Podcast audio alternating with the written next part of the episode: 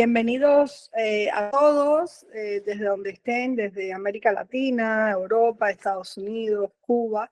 Eh, hoy estamos acá presentando la última sesión de este taller de verano, Arte y Política.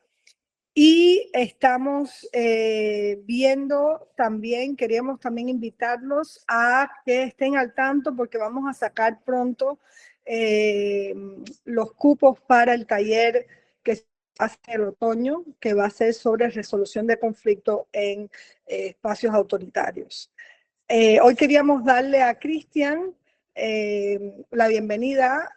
Cristian es un artista que vive en, en, Nueva York y que ha trabajado ya sea de forma individual que como parte de colectivos y que ha traído una práctica del arte eh, que se relaciona desde lo social y desde la crítica con elementos como la economía, la educación eh, y, bueno, eh, la vida en ciertos países para los inmigrantes. Entonces, es un placer, Cristian, presentarte. Te dejamos ahora el espacio para que nos hables un poco de tu trabajo y como hacemos siempre, una vez terminada la conferencia, cerramos el espacio público para entrar a la discusión interna del taller. Muchísimas gracias por aceptar la invitación, Cristian, y, bueno, acá te dejamos el espacio. Gracias, Tania. Y, y, gracias a ti, Leonardo, por la invitación también. Por, em, em, sí, voy a, voy a compartir mi pantalla. Eh, dame un segundo.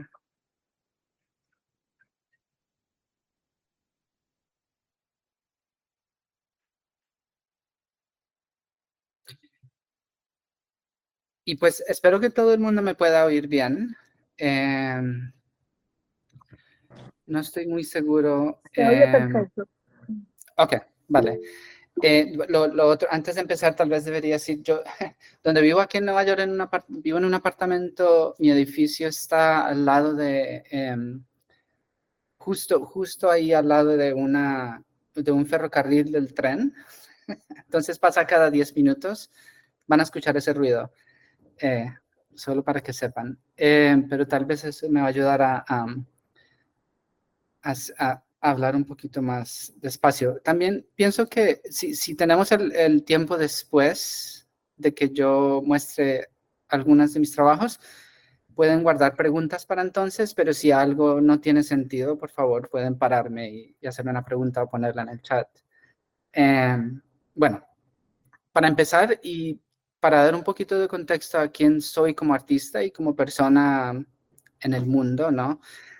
Eh, voy a hablar brevemente acerca de una serie de cuadros y dibujos que estoy haciendo ahora. Em, yo entiendo que la, la, clase y el taller se enfoca en, en, en acciones artísticas y, resiliencia comunitaria y voy a hablarles de dos proyectos eh, muy específicos en los que yo estuve involucrado. Pero para dar un poquito de contexto a quién soy, eh, voy primero a mostrar estos, cuadros que estoy haciendo ahora, que, que hacen parte de mi práctica eh, en el taller, ¿no? En casa. Y pues ya tendrá un poquito más de sentido después cuando les hable acerca de estos otros dos proyectos. Em, bueno, yo soy, artista, yo como artista soy un artista multidisciplinario, siempre he mantenido alguna clase de práctica en el taller, ya sea eh, digamos, en diferentes momentos he utilizado la fotografía, escultura, performance y también pintura y dibujo, como que esas, esas cosas que en las que entrené en la universidad siempre se han mantenido, eh, como que han estado ahí, así, así han sido parte de mi práctica. Em, sí, estos, aquí, estos son unos dos, eh, dos autorretratos, uno de mi mamá, un día que se llevó mi cámara a, caminar por el parque y el otro es uno de mis primeros ah, retratos que hice cuando tenía como 17 años y como cuando, primero empezaba a pensar en el arte.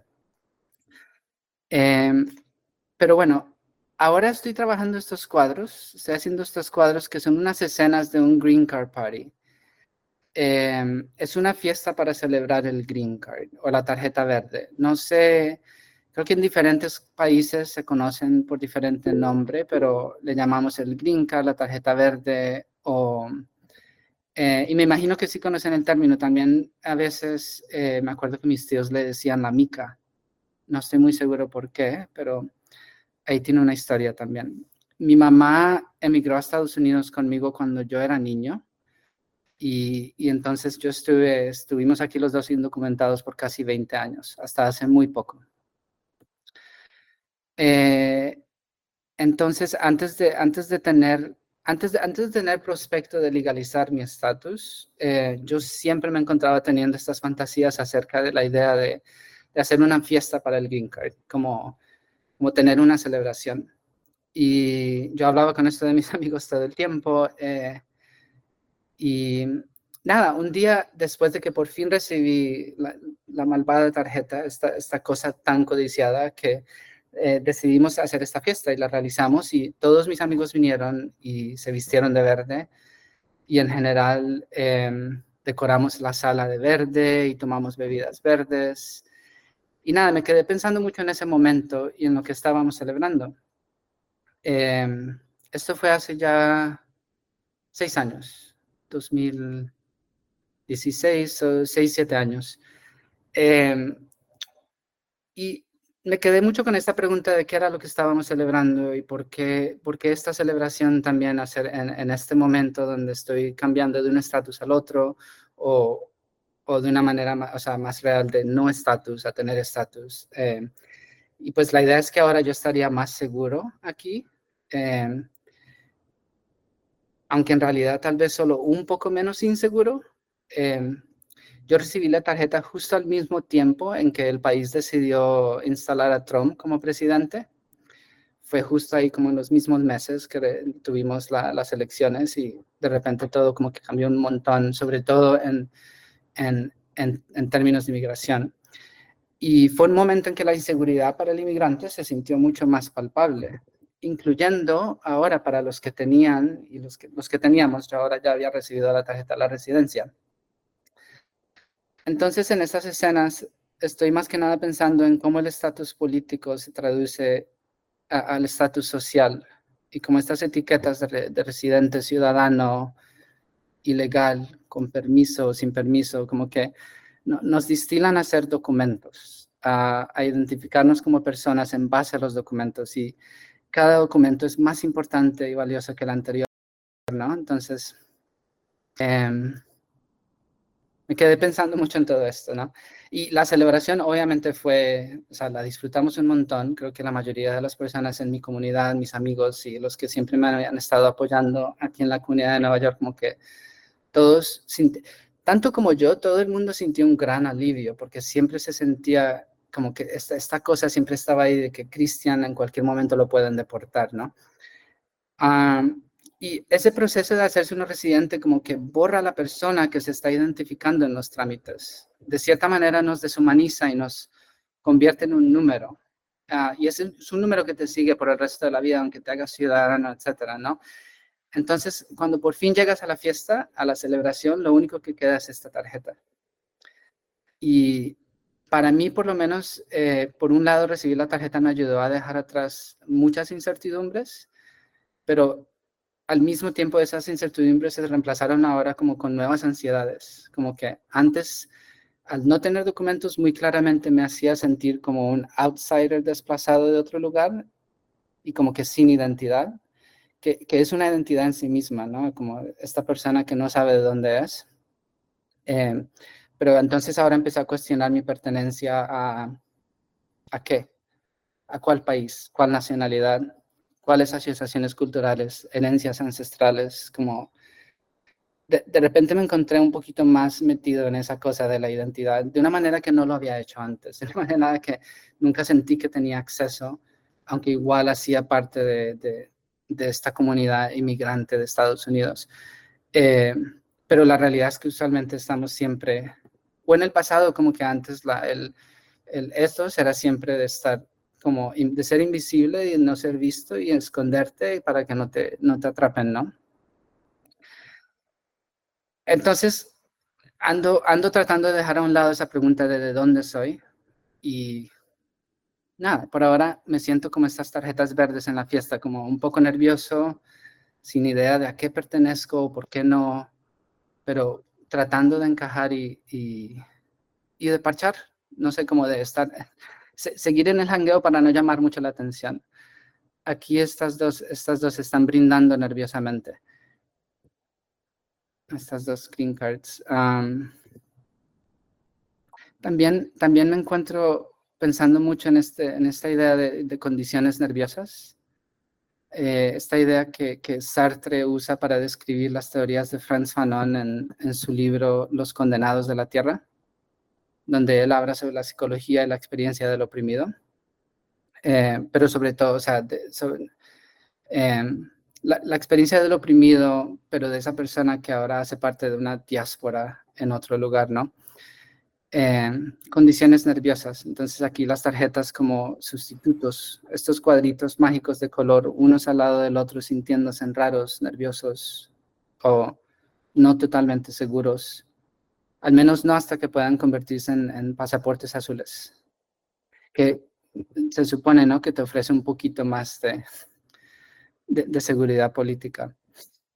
Eh, y estos, estos son unos, algunos de los dibujos que hago a veces para explorar los colores y las composiciones. Eh, qué tan verde deberían ser las tarjetas, qué tan desgastadas, eh, cómo sería si hubieran muchas en un solo cuarto ranqueando, socializándose, en general tomando espacio juntas. Eh, sí, lo otro que quería es también, eh, eh, esto de la tarjeta verde, creo que se conoce como la tarjeta verde el Green Card porque originalmente la primera era, era verde, como que tenía un diseño verde, pero en realidad desde, desde, que la, desde que el programa empezó, como en los años 50, 60, la tarjeta ha sido de muchos colores. la que yo recibí y cuando yo recibí la mía era verde otra vez, pero la, la que mi mamá recibió dos, dos, años antes era café y nada. Entonces también pensando en la forma en que este color verde eh, viene a simbolizar algo más allá de, del, de, lo tangible, ¿no? O del, del objeto mismo.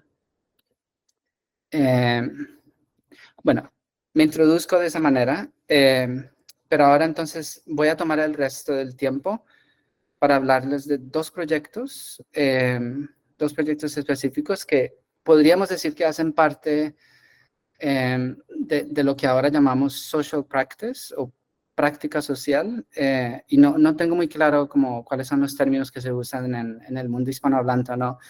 Em, y, y, también podemos, lo otro que quiero decir, o sea, yo lo, lo estoy pensando como social practice, pero en el en el momento que yo estaba involucrado en estos proyectos, yo nunca estaba pensando que estaba involucrado en un proyecto de, social practice, ¿no? No estaba, no, no, no, no lo vi en ese momento como que yo estaba trabajando hacia, hacia un proyecto así encajado, completito, sino que es más como que hacía parte de un, de un colectivo que organizaba una serie de eventos. Eh, pero esto lo podemos debatir también después, como seguir hablando de lo que es, lo que es práctica social y dónde entra y sale el activismo eh, en todo esto. Y para mí siempre ha sido una pregunta a la que no tengo respuesta y que, pues, sí. Em, la pregunta siendo es como, ¿cuál es el espacio que puede existir, si existe, entre el arte y el activismo? Em, entonces, primero, unlocal. Um, unlocal en inglés eh, o un local en español, pero en inglés unlocal viene a ser el sinónimo como de extranjero, alguien que no es de aquí. Pero también, o sea, también el, nombre de la organización se dio en parte porque tiene esta cosa se puede decir que es como un local, un espacio eh, para inmigrantes. Eh, entonces, primero, primero, Unlocal es una organización sin fines de lucro Em, creo que en otros países a veces se conocen como ONGs. Em, y es una organización que provee servicios legales eh, sin, sin, costo para inmigrantes que em, están en procesos de inmigración, pero para inmigrantes que están en, en, en, en peligro de deportación o que ya están en detención listos para ser deportados. Eh, entonces, lo que quiero explicar primero acerca de este trabajo es que en, aquí en, al menos aquí en Nueva York, pero en diferentes ciudades de Estados Unidos, hay muchas organizaciones, pero no suficientes, que se enfocan en ayudar sin, sin nada de costo de representar en cortes de inmigración a inmigrantes indocumentados que, em, que están en toda clase de diferentes eh, procesos. Hay, hay algunos inmigrantes que han entrado y están pidiendo asilo político, hay algunos que son refugiados, hay otros que ya han estado aquí por mucho tiempo y están tratando de pedir eh, la residencia o alguna clase de estatus temporal en base a violencia doméstica, etcétera, etcétera. Hay unos que más ligeramente simplemente están tratando de buscar una visa porque son estudiantes o una visa por medio de su trabajo. Entonces, todo ese trabajo de inmigración, usualmente los abogados eh, cobran mucho dinero para hacer eso y la mayoría de las personas pues no tienen manera de, de, pagar por esos servicios, pero existen todas estas ONGs, organizaciones sin fines de lucro que proveen los servicios. Y en Nueva York hay muchas porque es Nueva York, hay muchas más de las que vas a encontrar en otras ciudades de Estados Unidos. Entonces, Unlocal se fundó em, más o menos en el 2010, 2011, 2012 empezó el trabajo, eh, sobre todo cuando se recibió por primera vez una, base, una beca de, fondos que ayudó a contratar como a la primera persona, al primer empleado de la organización. Em, y, el enfoque de un local siempre fue no ser simplemente otra organización que podía tomar casos de migración, sino una organización que se enfocaba en tomar los casos de las personas más necesitadas. Entonces, aquellas personas que están en, detención listas para ser deportadas y necesitan que un abogado intervenga, o, las personas que están pidiendo asilo político, las personas que, que están a más riesgo de ser sí, de que las echen del país o que las separen de sus familias. Em, eh, yo, eh, la organización, el proyecto de Unlocal inició justo al mismo tiempo, más o menos cuando estaba la protesta de Ocupa. Y yo conecté con Unlocal por medio de la protesta. Eh, Ocupa fue para mí em, fue para mí como un gran momento de concientización política. Yo estaba todavía bastante joven, em, pero ahí, yo estuve ahí la primera tarde en que se hizo la primera protesta y luego estuve ahí todos los días hasta que nos echaron de la plaza.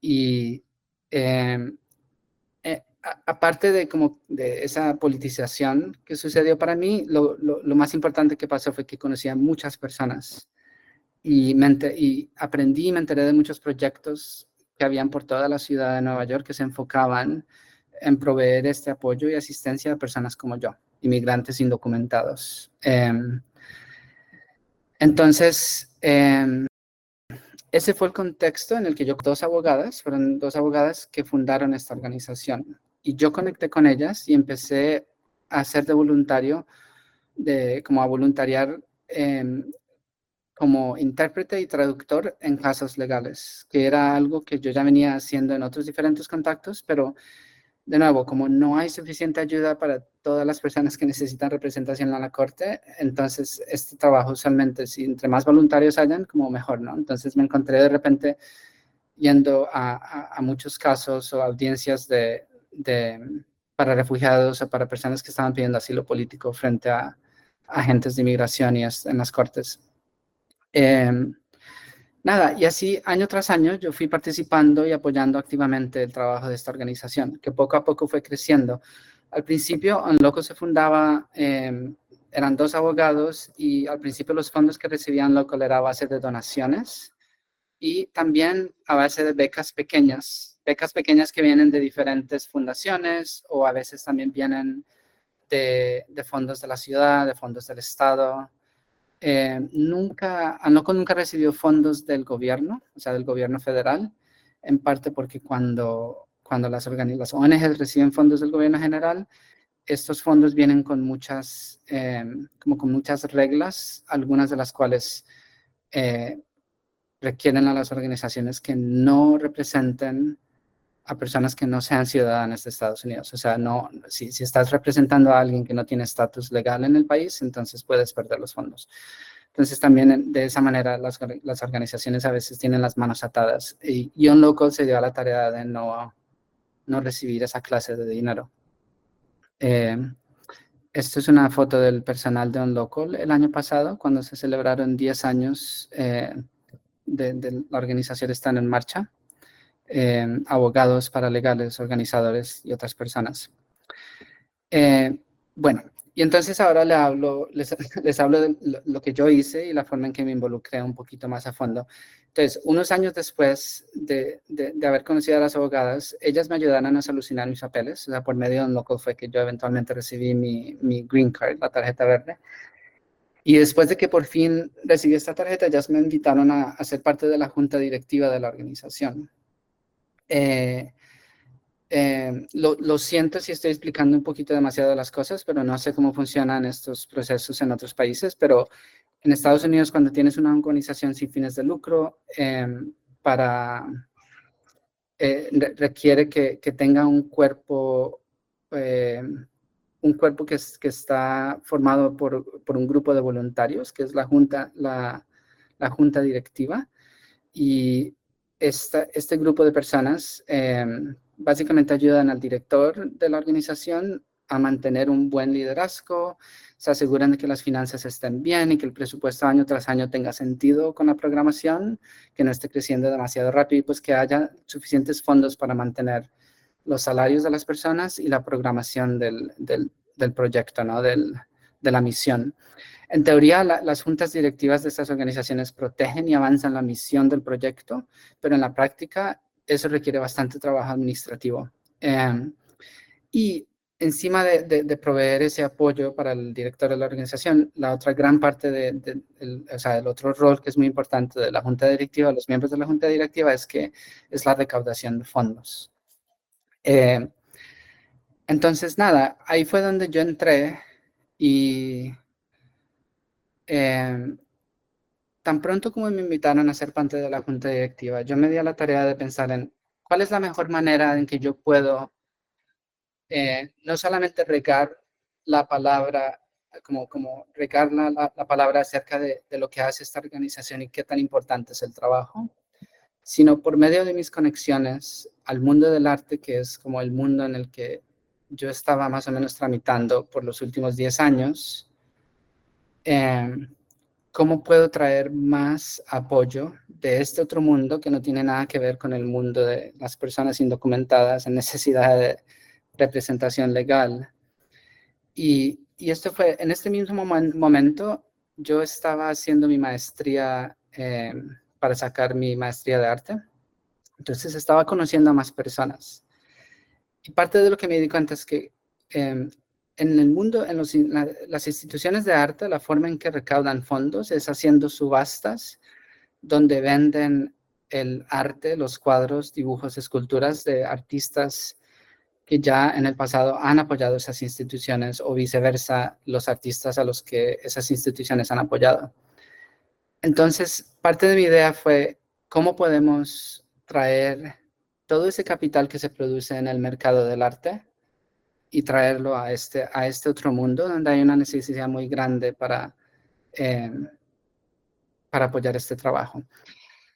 Entonces empecé a hablar con amigos, empecé a hablar con personas y empecé a, acercarme a galerías para ver si alguien se prestaba no solamente a, a, darnos el espacio de la galería para hacer una subasta, para recaudar fondos para un loco, sino también se, se prestara a usar su network como su, su red de conexiones al mundo del arte. Y em, de, lo que de lo que les quiero hablar es que al principio me la pasé uno o dos años hablando con personas acerca de la idea y también haciendo como haciendo contacto con galerías y nadie me contestaba. Y después de varias conversaciones, me di cuenta que, después de varias conversaciones, caí en cuenta que las galerías no me iban a contestar hasta que yo no les diera a ellas nombres de otras personas que ya, de cierta manera, no necesariamente tienen fama, sino nombres que son reconocidos. Y entonces así me iban a tomar en serio, ¿no? Como podemos hacer esto. Entonces volví a a reach out, ¿cómo se dice? Volví a acercarme a una de estas galerías, pero esta vez les dije, ya tengo este, este, este y este nombre de artistas que van a donar su trabajo para la subasta. ¿Ustedes se unirían a hacer esto y nos prestarían el espacio? Me contestaron en un día. Y entonces ahí empezamos. Esto es uno de los, este es uno de los panfletos que hicimos em, uno de los primeros años. Fue, el primer año. Em, y ya después de que teníamos la conexión a la, galería, muchos de los artistas que sí conocían la galería empezaron a responder también.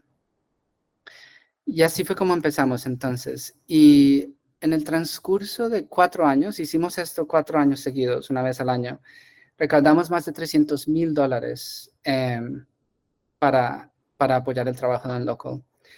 Eh, aquí en esta foto, todas las personas, em, todas las personas que ven aquí, aquí son amigos míos del mundo del arte que están ayudando a instalar el trabajo.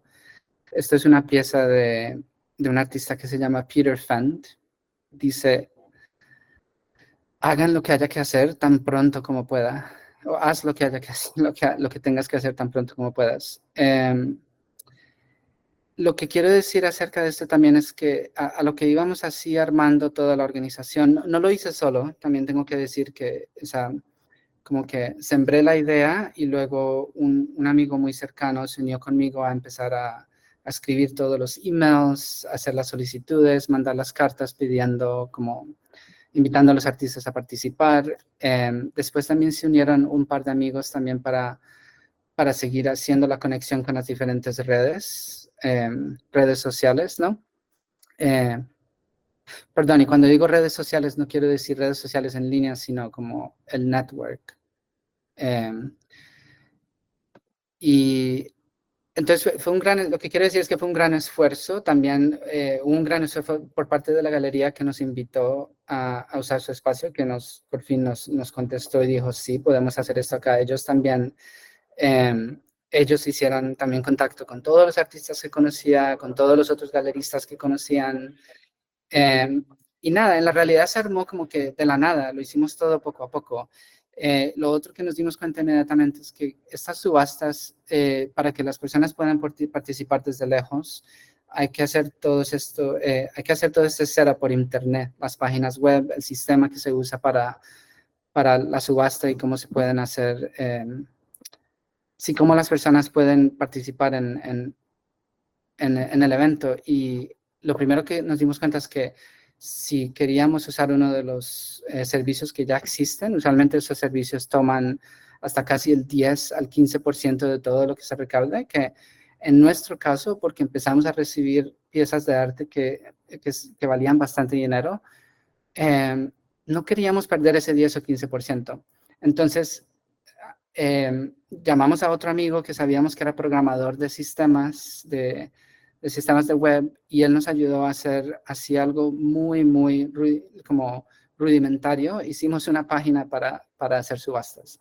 Y en el transcurso de los cuatro años, después de que este amigo nos ayudó, yo me, yo me convertí en un programador. Aprendí un poquito de JavaScript, aprendí un poquito más de los otros idiomas que ya conocía y, y al final de los cuatro años ya teníamos todo un sistema que hasta mandaba, mandaba emails automáticos cada vez que una persona ponía un, un bid para, para la pieza que querían comprar. Y em, hacia, hacia el final, eh, o sea, fuimos expandiendo este proyecto tanto que terminamos con piezas de arte de artistas que nunca nos hubiéramos imaginado conocer o, poder conectar, como esta pintora Dana Schutz, que nos dio un dibujo que vendió por casi 80 mil dólares, o em, aquí a la derecha, eh, esta pieza, bueno, tengo una foto más grande. Esta es una foto del artista El Steiner. Eh, aquí esta es una pieza un poquito más eh, conceptual que alguien hizo después de que mandamos una invitación al artista. Él cogió la misma carta que usamos para invitarlo, le borró muchas palabras y hizo esta nueva, hizo esta foto. Em, este es el artista Wally Rudd.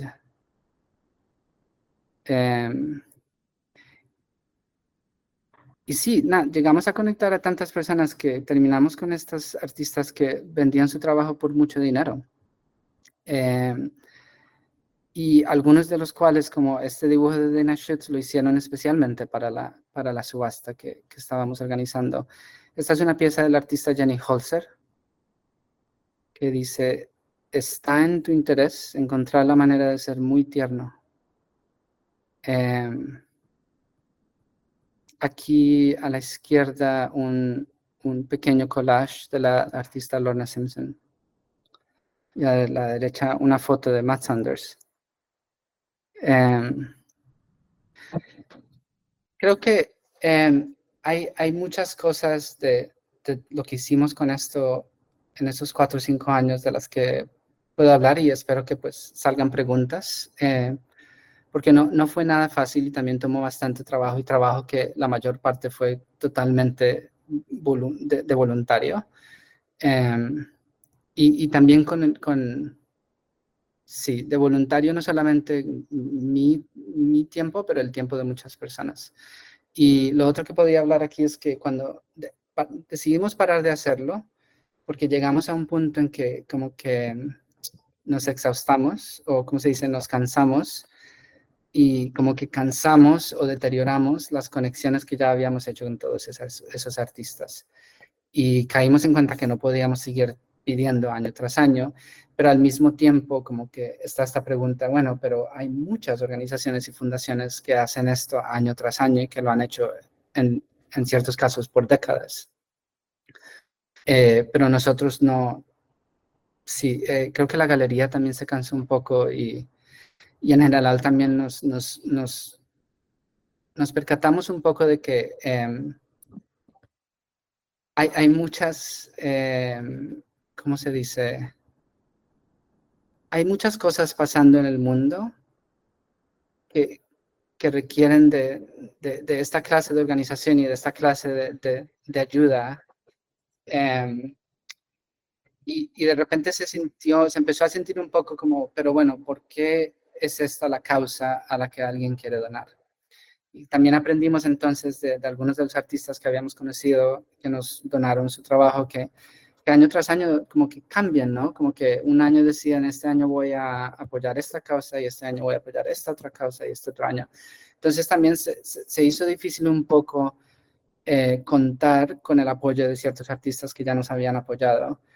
Y, en pues en ese sentido como que estábamos ya cansados porque es como hasta cuántas personas podemos en realidad con cuántas personas podemos en realidad eh, conectar. Y ah, por otro lado, los fondos que se estaban recaudando para la organización, pues súper año tras año estaban agregando eh, este presupuesto para el trabajo y la, programación de, de un loco, pero como no siempre era muy cierto cuánto íbamos a recaudar, un año recaudamos 80 mil, otro año recaudamos 30 mil, eh, el último año llegamos a recaudar 130 mil dólares eh, y, la mayor parte de eso fue de la venta de solo tres o cuatro piezas, mientras que otro año vendimos 20 o 25. Entonces, eso no eh, es eso no era lo suficientemente em, como, em, sí, no, como que no podíamos contar con, con eso, porque no era, no, no sabíamos qué iba a pasar año tras año. Em, bueno, lo otro que les quiero hablar es acerca de, de, de que de donaciones a conversaciones y, luego a colaboraciones en el medio, en, o sea, entre todo esto que estábamos organizando al mismo tiempo, pues obviamente estábamos teniendo muchas conversaciones acerca del el trabajo mismo, o sea, el trabajo que Andoco le está ofreciendo a la comunidad inmigrante de Nueva York. Y, y entre eso conocimos eh, a esta artista, Adelita Husnivey, eh, que eh, la forma en que ella hace su trabajo es que ella usualmente conecta con organizaciones comunitarias hace una propuesta acerca de un proyecto que eventualmente culmina en ser una especie de instalación o video. Y ella había sido una de las personas que donó una pieza a la, a la subasta, entablamos una conversación con ella, ella estaba muy interesada en pensar en el trabajo que los abogados estaban haciendo, pero específicamente estaban eh, interesada en, en, hablar y o entablar una conversación acerca de la forma en que el trauma vicario eh, es vivido por los abogados que están haciendo este trabajo con inmigrantes. Como que hay, hay muchas clases de trauma están pasando por el espacio de Unlocal, está el trauma con que vienen los inmigrantes que necesitan este servicio, está, o sea, entre, entre ellos mismos está el trauma con el que vienen después de, de, haber sido desalojados de sus tierras, está el trauma con el que vienen después de haber emigrado por todo Centroamérica en ciertos casos, el trauma de pasar la frontera, todo esto. Y luego viene también el trauma de lidiar con un sistema burocrático aquí en Estados Unidos que es bastante deshumanizante eh, y encima de todo eso, luego entonces cuando empiezan a lidiar con el sistema, está el trauma de cómo los tratan eh, los jueces, los, em, los fiscales, ¿no? Y todo eso, cuando vienen a pedir la ayuda de abogados, eh, como las personas que trabajan en, en un loco, los abogados también absorben todo ese trauma y eso es lo que conocemos como trauma vicario. Entonces, con Adelita Husnivey y los empleados, o sea, el, personal de la organización de Unlocal, eh, hicimos una serie de talleres que duraron más o menos cinco o seis meses, donde se habló mucho de, todo, de todas estas experiencias alrededor del trauma vicario. Eh, y al final de... Em, yo también, yo también hice, aunque yo no era parte del personal de la organización, yo también hacía parte de, hice parte de este proyecto.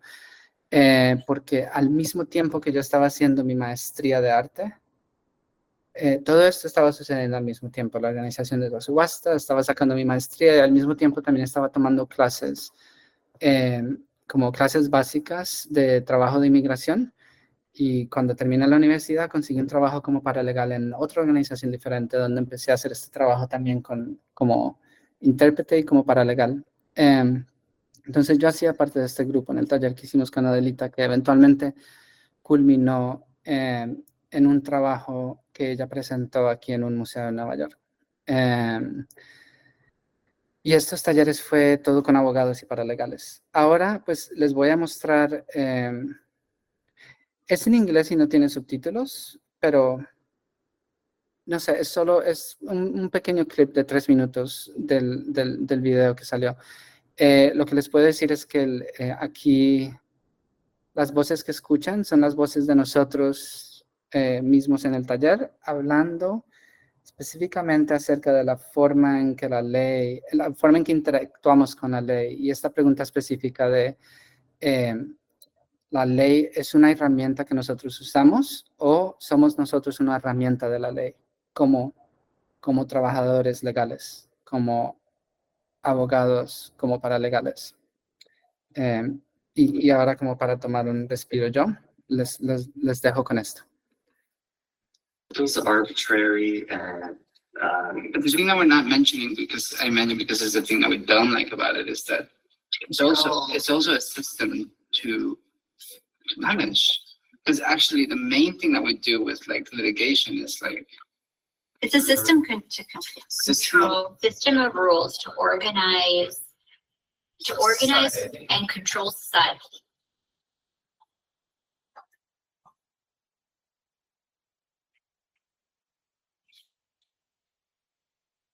minimize harm against other people. Like that's Oh, that's that's Yeah. justice. Like if I can Se la live my insertan life de- in Yeah, a way that's minimizing harm against others, then to me that's justice. I think also part of the legal system is that it's constantly redefining itself.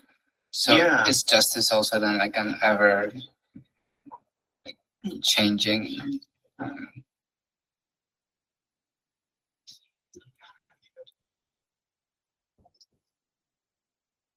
justice, to practice fairness in an effort to make someone whole.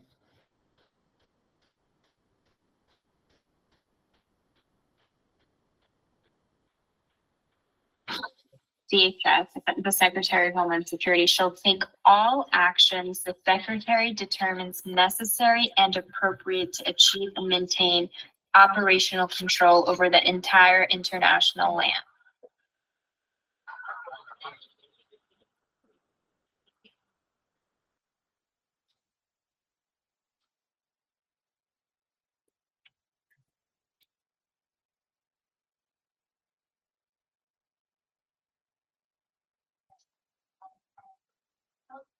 but um, they're questions that I understand.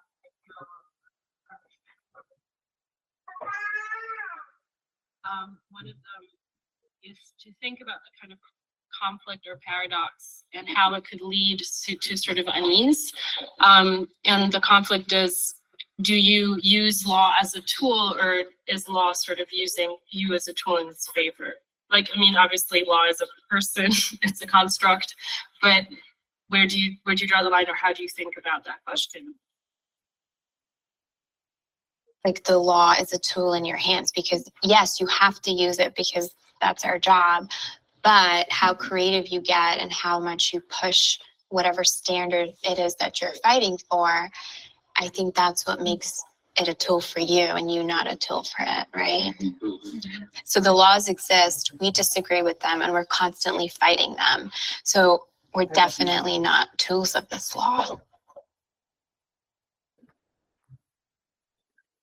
But I feel increasingly like we have less and less power to actually be making decisions and even like presenting a case to a judge, like they have less and less power to make their own independent decisions. So I just feel like we're like a cog in the system that's like has an inevitable ending and we're just like bringing it along. We are fighting against, you know, like the laws and the government, but because of that in like some way we actually like legitimize them because we recognize them and we are dealing with them every day. It's arbitrary and, um, but the thing that we're not mentioning because I mentioned because it's Perdón. Em, It's arbitrary and, um, but the thing that we're not mentioning because I mentioned because it's the thing that we don't like about it is that it's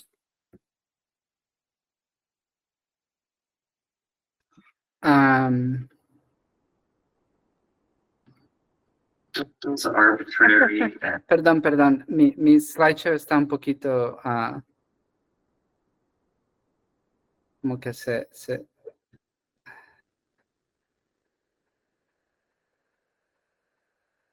Ah, bueno, sí. Lo último que quería decir acerca de Unlocal es que em,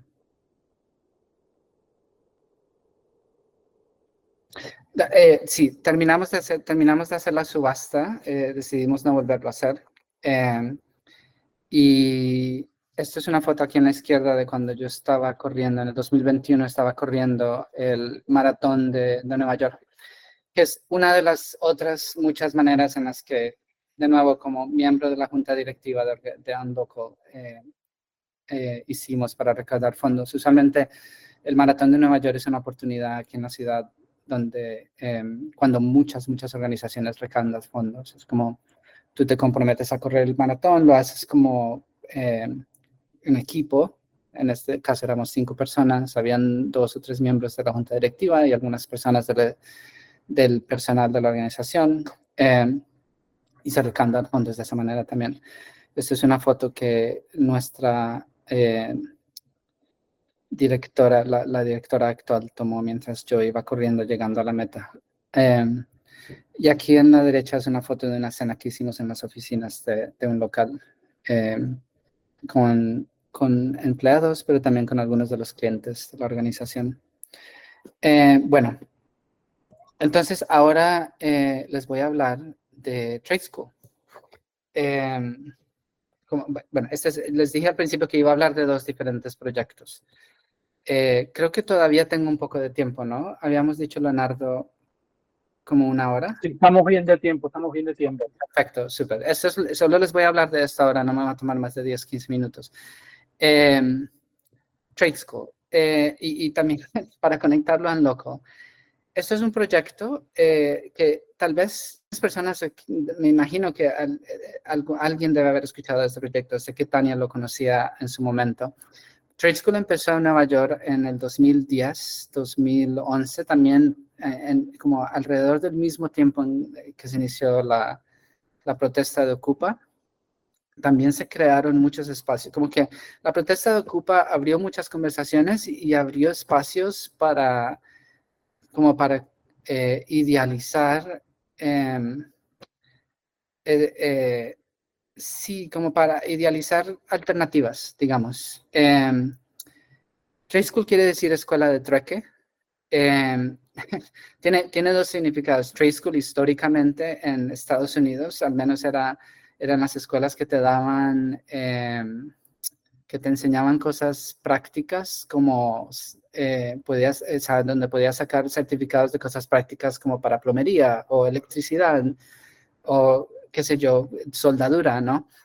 Pero, y, entonces desafortunadamente cuando el proyecto se inició se le dio este nombre que es un poquito eh, muy básico, pero básicamente el, el, concepto de Trade School era una escuela de trueque donde las personas podían ofrecer clases y los estudiantes que se anotaban a las clases en lugar de pagar con dinero o tener una transacción monetaria, podían pagar eh, en forma de trueque con servicios o objetos que el profesor determinaba podrían ser como el pago para las clases.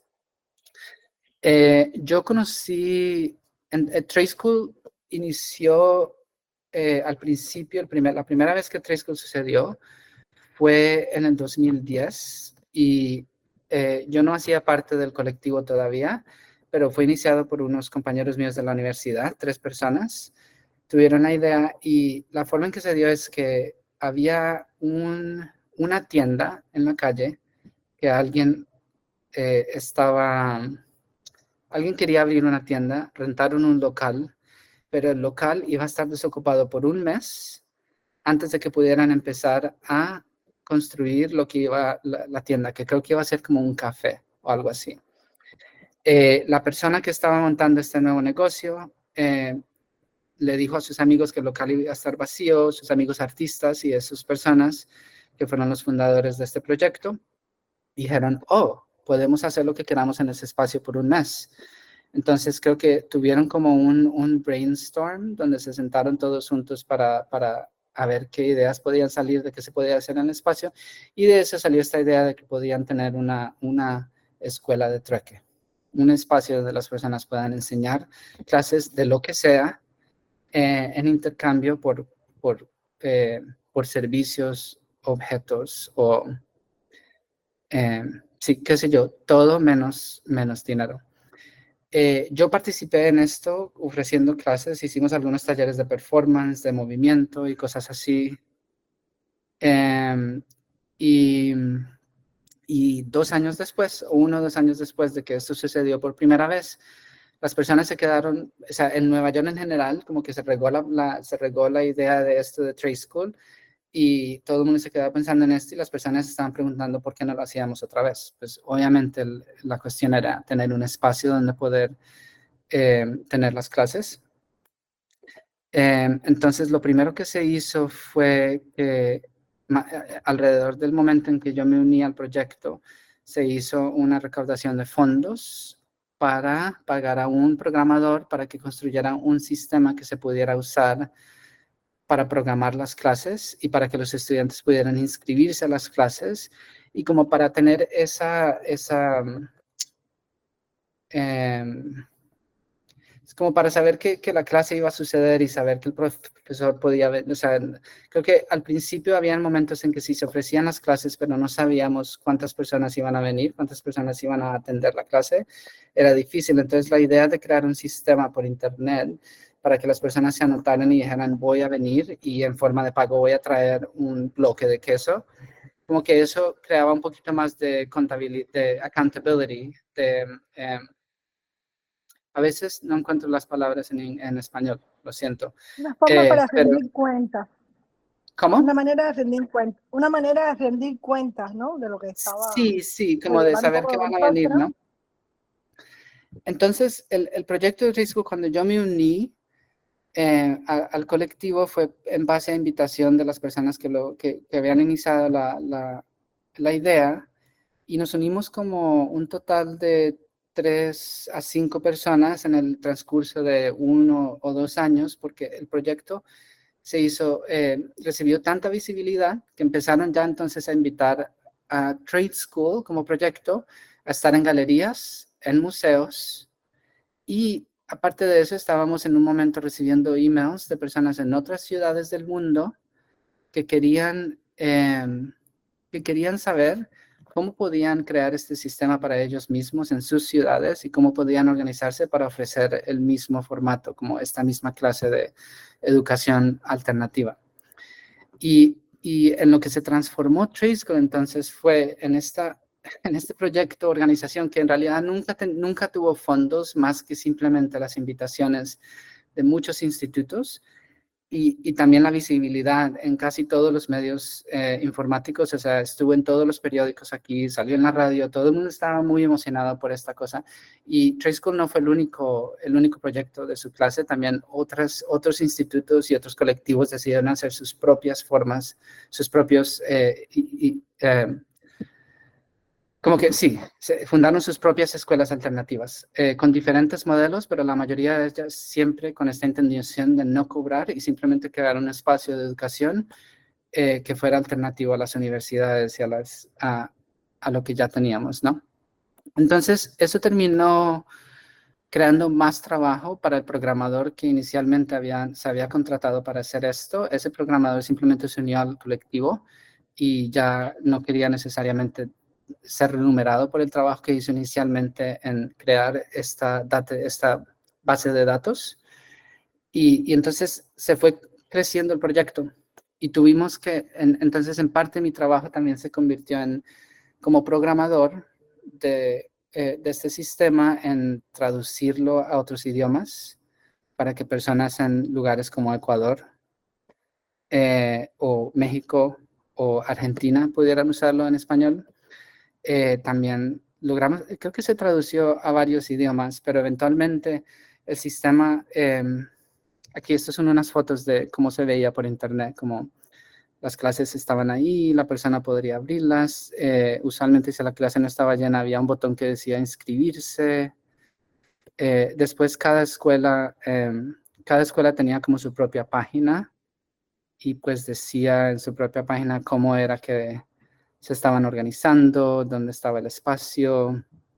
Em, y no sé, en, un transcurso como de cinco años, ya entonces ya habían como 50 sucursales del proyecto por todo el mundo.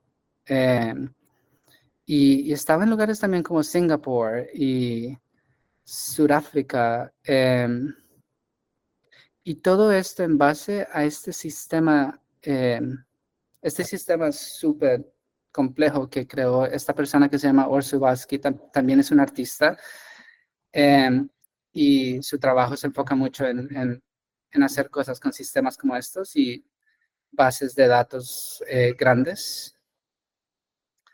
Eh, y eventualmente, o sea, cada vez que, nos pedían algo o cada vez que venía un grupo de personas, un colectivo a decirnos, oh, nos gustaría organizar en nuestra ciudad, eh, esos grupos de personas como que tenían diferentes ideas acerca de qué podría ayudarles en, cuanto al sistema, qué podríamos diseñar para el sistema para que lo hiciera más fácil. Entonces unas personas decían, bueno, nos gustaría tener más páginas.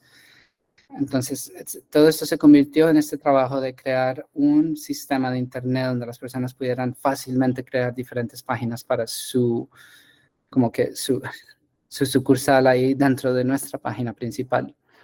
Em, porque, de nuevo, al principio esto solo sucedía en Nueva York y la mayor parte de la organización que hacíamos era en realidad en, en armar los espacios, como crear un espacio de clase en una galería, crear un espacio de clase en un museo, eh, o también en un momento lo hicimos en una iglesia, y, y, y ser anfitriones a los profesores y, prove y como ayudar a los profesores eh, como asistentes a diseñar sus currículos y sus clases y cuál sería la mejor manera de, de de llevar a cabo los cursos. Eh, aquí estas son algunas eh, imágenes de cómo se veía el sistema por detrás, como la, base de datos. Aquí tenemos una gran lista de todas las escuelas que estaban en sesión en algún momento. Em, eh, aquí como uno de los formularios donde los organizadores pueden como ir rellenando cómo quieren que se vea la escuela Em, cuando se publique. O sea, qué, clase de información quieren ver. Em, sí, eh, eh, o sea, estas imágenes tal vez son un poco aburridas, pero en parte para demostrar que el trabajo, eh, una gran parte del trabajo también era esto, o sea, no solamente eran las clases en vivo, sino también el trabajo de este sistema que ayudaba mucho a los organizadores en otras ciudades. Y pues para nosotros, un poquito para descargarnos del trabajo que estábamos haciendo por ellos. Em,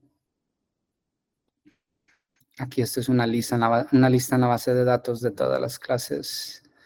Eh, sí, una lista de clases. Bueno, em, lo, último que quiero decir acerca de, este proyecto de Trade School es que este proyecto terminó en parte porque como colectivo, en, una duración de cuatro o cinco años, nunca tuvimos fondos para hacer el trabajo, entonces todo este trabajo también era eh, mucho trabajo voluntario. Eh, y como que se nos acabó la energía o tuvimos ese sentir que en inglés conocemos como burnout, este burnout de, de que estamos totalmente desgastados de hacer el trabajo sin mucha ayuda. Y ent entonces sucedió eso y al mismo tiempo el sistema ya pues ya era tan robusto que los organizadores en otros en otros países, en otras ciudades, podían seguir con el sistema ellos mismos. También eventualmente encontramos organizadores en otras ciudades que tenían el conocimiento de el, el, lenguaje de programación para seguir trabajando en el programa mismo y podían hacer alteraciones a la base de datos. Eh, eso ayudó un montón. Eh, entonces, una, eso es una de las razones, pero, una pero luego la otra razón más primordial eh, por la cual el colectivo aquí en Nueva York se deshizo y esto es algo, y pues voy a terminar con esto, y es algo que podemos discutir también, es que eh, el mundo del arte tiende a querer a un nombre o una sola persona para dar visibilidad a proyectos como estos. El mundo del arte y las instituciones y los museos quieren tener un nombre que puedan publicar en sus páginas, que puedan publicar en los periódicos para decir, este es el trabajo de este artista. Pero nosotros éramos un colectivo y, el y este trabajo, todo el trabajo que se hizo para este, este proyecto y, y, y, y la razón por la que llegó, llegó a ser tan grande es porque habíamos seis personas trabajando constantemente y respondiendo los pedidos de otros organizadores, pero cuando recibíamos las invitaciones de los museos siempre querían un solo nombre. Y una de las fundadoras del proyecto como que se fue corriendo con eso. Y esa persona, eh, esa persona que el, artista se llama Caroline Woolard, ella ahora tiene una carrera muy grande como artista y es reconocida, creo que mundialmente también, en parte, o sea, al principio en base a este proyecto que hicimos todos juntos por muchos años. Y pues llegó un momento en que ella empezó a irse sola con el proyecto y lo que al principio hacíamos o que se suponía que hacíamos eh, en colectivo, eh, perdón, cuando al principio se suponía que hacíamos decisiones colectivas, ese proceso se perdió, porque ahora ella quería solo responder por sí misma y responder muy rápido eh, a, cualquier, a cualquier pedido que recibía de museo o de institución, sin primero acudir al colectivo y decir, bueno, ¿es esto algo que queremos hacer? ¿Tenemos el tiempo? ¿Qué quiere decir si nos unimos a tener esta exposición en MoMA? O eh, eh, se, se, perdió el hilo ahí. Al principio estábamos muy unidos en ser colectivo y, y eventualmente cuando ella empezó a hacer decisiones eh, singularmente, sin acudir a nosotros, poco a poco nosotros, los miembros del colectivo, nos fuimos yendo, nos fuimos eh, como, sí, se, se, fueron. Yo fui, yo fui uno de los últimos en irme, pero antes, antes de que yo deje de trabajar en el proyecto ya habíamos perdido a dos o tres organizadores y después perdimos al programador y eventualmente pues yo ya no quería seguir trabajando en algo que se había convertido en el proyecto de una persona. Eh, y nada, pues ahí, ahí termino con, ahí termino con esto también como pregunta acerca de lo que es el trabajo, el trabajo de práctica social y sobre todo en colectivo. Muchísimas gracias, eh, Cristian. Y creo que esta es la perfecta conferencia para hacer la última porque en otros, eh, con otros artistas hemos visto quizás cosas más li eh, ligadas al resultado, pero acá estamos viendo como que nos está enseñando el mago de Oz, ¿no? La parte de atrás, cómo funciona todo, Ajá. que me parece que es súper importante para no idealizar estas prácticas y para Sí. entender todo el trabajo que llevan todo el sacrificio que llevan, pero también todas las contradicciones que hay Sí, que resolver, ¿no? Mm, Yo quisiera ahora cerrar la parte eh, pública para entrar a las discusiones internas. Solo recordarle a nuestros eh, seguidores que se va a abrir pronto la, eh, el curso para, para registrarse para el curso de septiembre, que va a ser sobre eh, mediación y resolución de conflictos en espacios autoritarios. Muchísimas gracias por acompañarnos hoy y nos quedamos acá nosotros. Gracias, Cristian.